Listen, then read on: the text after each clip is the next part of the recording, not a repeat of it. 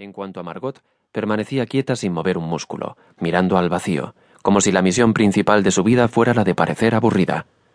Pero interesante, muy atractiva para mis veinte años, con su pelo negro, suéter negro de cuello vuelto, minifalda negra, botas de cuero negro y espeso maquillaje oscuro en torno a sus grandes ojos verdes. No era una beldad, quizá, sino una representación de la belleza, como si encarnara algún ideal femenino de la época con su apariencia de estudiado estilo.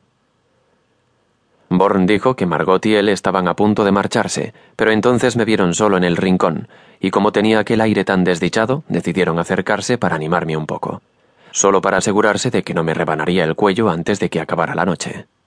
Me quedé sin saber cómo interpretar aquella observación. ¿Estaba insultándome aquel hombre? me pregunté, o intentaba realmente mostrarse amable con un muchacho desconocido que parecía perdido.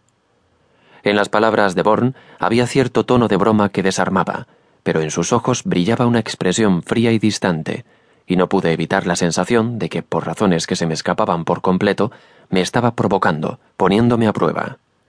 Me encogí de hombros, y dirigiéndole una tenue sonrisa repuse Lo crea o no, me estoy divirtiendo como nunca.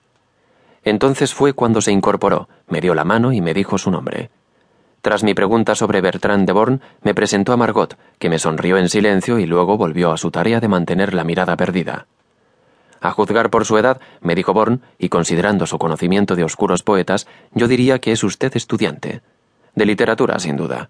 ¿En la Universidad de Nueva York o en Columbia? Columbia. Columbia, suspiró. Qué sitio tan lúgubre. ¿Lo conoce?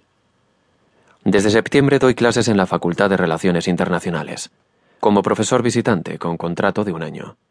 Afortunadamente ya estamos en abril y dentro de dos meses me volveré a París.